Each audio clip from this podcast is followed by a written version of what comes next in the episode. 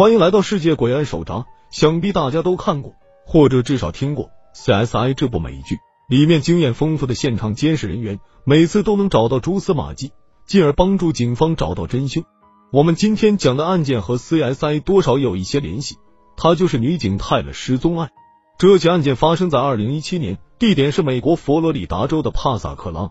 一五五九年，西班牙殖民者首次在这里登陆，在四百多年后的今天。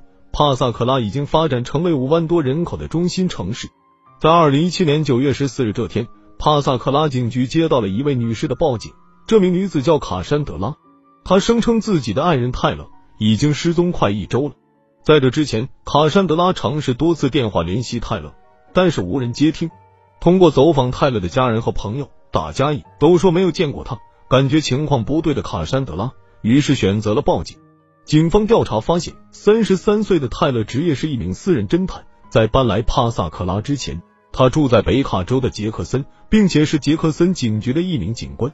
泰勒已经离婚，他和前夫杰夫有一个男孩德里克，两个人还在离婚的时候闹得非常不愉快，因为法官把孩子的抚养权判给了杰夫，这让泰勒对杰夫非常不满。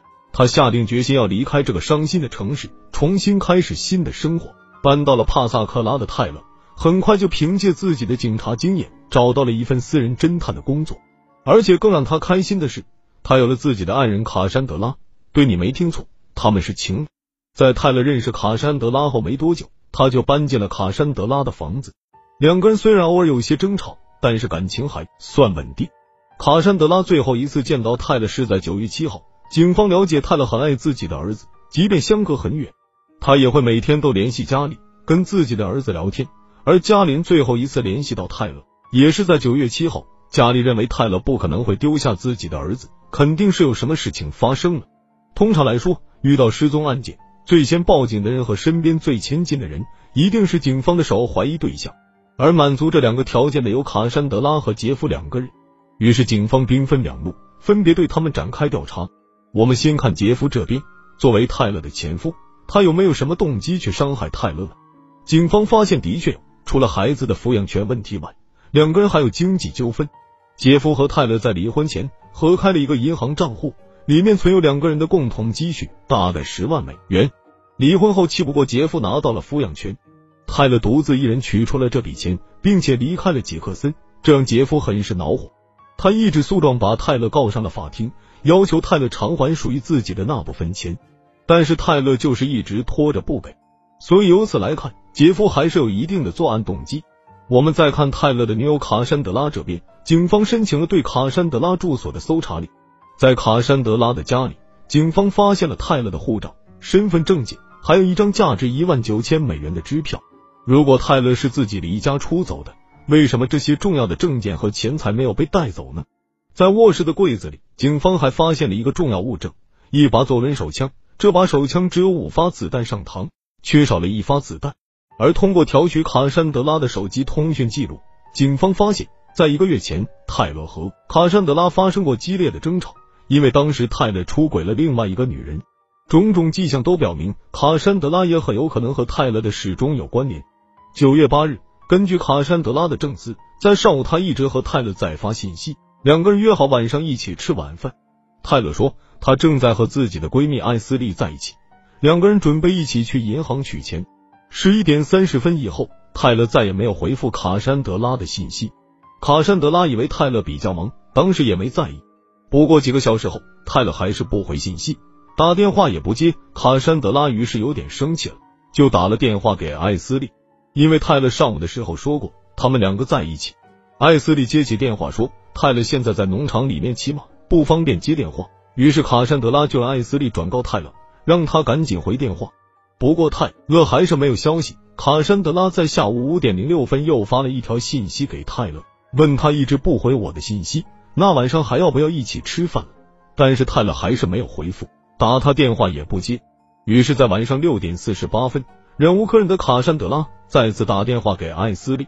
这次艾斯利告诉他说，泰勒在下午五点多的时候和自己两个人在家里喝啤酒，之后。泰勒想继续去酒吧喝，于是泰勒自己叫了一辆车，留下艾斯利独自一人出门了。一小时后，大概在晚上七点四十五分左右，卡珊德拉收到了一条来自泰勒的信息，上面写道：“我稍后再给你打电话，我现在就对你很生气，我要一个人静一下，想一下怎么让我的生活回到正轨。”这条信息让卡珊德拉感觉事情有些不对劲，因为他们两个人最近关系非常好，白天还在一起聊晚上要吃什么，怎么突然就画风突变了？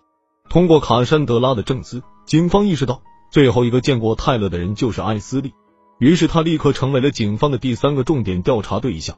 艾斯利出生于一九七七年，他的家境比较富裕，从父辈那边继承了一家小型的娱乐设备公司，主要给酒吧供应老虎机。游戏机、点唱机之类的。二零零一年，艾斯利考入了西佛罗里达大学近视科学专业。二零零六年，艾斯利顺利的进入了埃辛警局，他的工作就是著名的 CSI 犯罪现场监视人员。二零一四年，艾斯利和埃信警局的警员加克结婚之后，为了更多的薪水，她的丈夫加克从警局辞职，做了一名私人侦探。而通过艾斯利的丈夫加克，他认识了同为私人侦探的泰勒。在生活中，艾斯利对泰勒无话不说，并且尽可能的帮助泰勒，于是两个人迅速成为了闺蜜。泰勒也毫无保留的告诉她自己的所有秘密。他告诉艾斯利，自己的前夫杰夫正在想办法追回那笔十万美元。为了不让杰夫拿到钱，他让艾斯利开了一个银行账户，把自己的三万四千美元存入了艾斯利的户头，请艾斯利帮忙暂时保管。但是之后拿不到钱的杰夫找律师告了泰勒，法官认为泰勒有错。让泰勒把钱在七月七号前还回来。泰勒于是让艾斯利去银行取钱，但是艾斯利找各种借口推脱，说是家族生意太忙等等。于是他只能请求法官延期偿还。法官设定了最后的期限是在九月十二号，但是巧合的是，就在四天前，也就是九月八号，泰勒开了离奇的失踪了。警方立刻意识到艾斯利有重大作案嫌疑，于是请他来警局问话。警方随后搜查了艾斯利的住所。但是没有发现任何线索。几周过去了，泰勒依然没有被找到。警方开始在媒体上发布泰勒的信息，希望大众可以提供更多的线索。到目前为止，三个嫌疑人，警方都没有完全排除嫌疑。那么，到底谁才是凶手呢？不过就在这个时候，案情有了重大突破。警方发现，在案发当天，艾斯利把泰勒的三万四千美元取了出来，存进了自己的银行账户。艾斯利说。案发的下午，泰勒乘车去了酒吧喝啤酒，但是通过调查车和附近的酒吧，警方没有发现泰勒的任何踪迹。艾斯利所在的家族在当地有三处地产，其中的一处地产是一个偏僻的农场。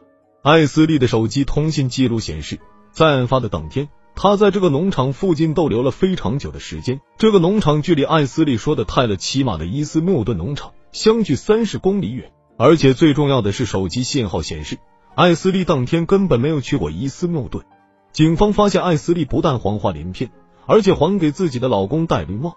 他和一家名叫斯提克桌球俱乐部老板布兰登混得很熟，熟到两个人经常一起学习生理知识。而且艾斯利出手阔绰，给布兰登买了一辆摩托车、一艘小船，还有四把手枪。而买东西的这些钱都是用泰勒的支票付款的。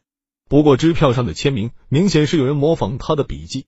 而在案发的第二天。艾斯利被超市的监控拍到，他购买了大量的清洁用品。所有的这些信息都让艾斯利的嫌疑越来越大。职业的敏感和经验让负责案件的探员们感到，在艾斯利案发时的农场里，那很有可能会发现失踪的泰勒。于是他们向法官申请了搜查令，打算把这个农场翻个底朝天。考虑到艾斯利曾经是一名 CSI 监视人员，为了让搜查顺利的进行，警方决定兵分两路。一边的探员请艾斯利再次回到警局问话，另外一边派遣大批人马，集合州警、协警和联邦调查局，趁着艾斯利不在家，赶紧对农场进行大规模搜查。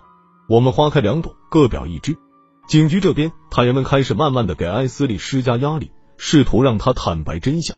时间一分一秒的过去了，艾斯利还是不肯招供。与此同时，在另外一边的农场上，大批警员们带着询问犬正在进行地毯式搜索。其中一位警员在一个隐秘的灌木丛中，终于发现了一些人类骨头。在这里面有一样饰品，尤其引人注目。它是一个子弹装饰的项链，和泰勒之前的一模一样。在泰勒头部的后面有一个明显的弹孔，表明凶手是在背后开枪射击。而最后通过对比基因和牙医记录，警方确定他们找到的就是已经失踪多日的泰勒。艾斯利正式被警方逮捕。他的审判日期被预定在了二零一九年十月。在案发的两年后，二零一九年一月，艾斯利就已经到了法庭上，因为警方发现他是一个全能型罪犯。法官最终认定艾斯利诈骗和纵火罪成立，判处七年监禁。九个月后，二零一零年十月二十六号，艾斯利谋害泰勒一案终于开庭审理。不但是这些，警方还发现艾斯利其实一开始并不想开枪的。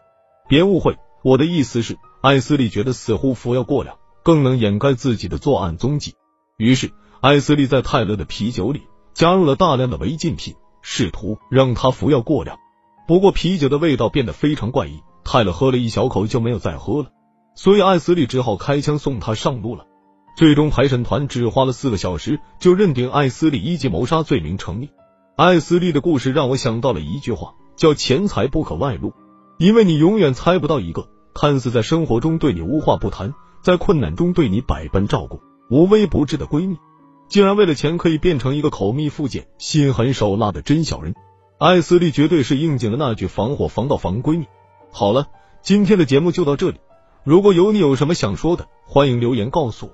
如果你喜欢我们的故事，请点击订阅、点赞、多多评论，感谢大家，咱们下期节目见。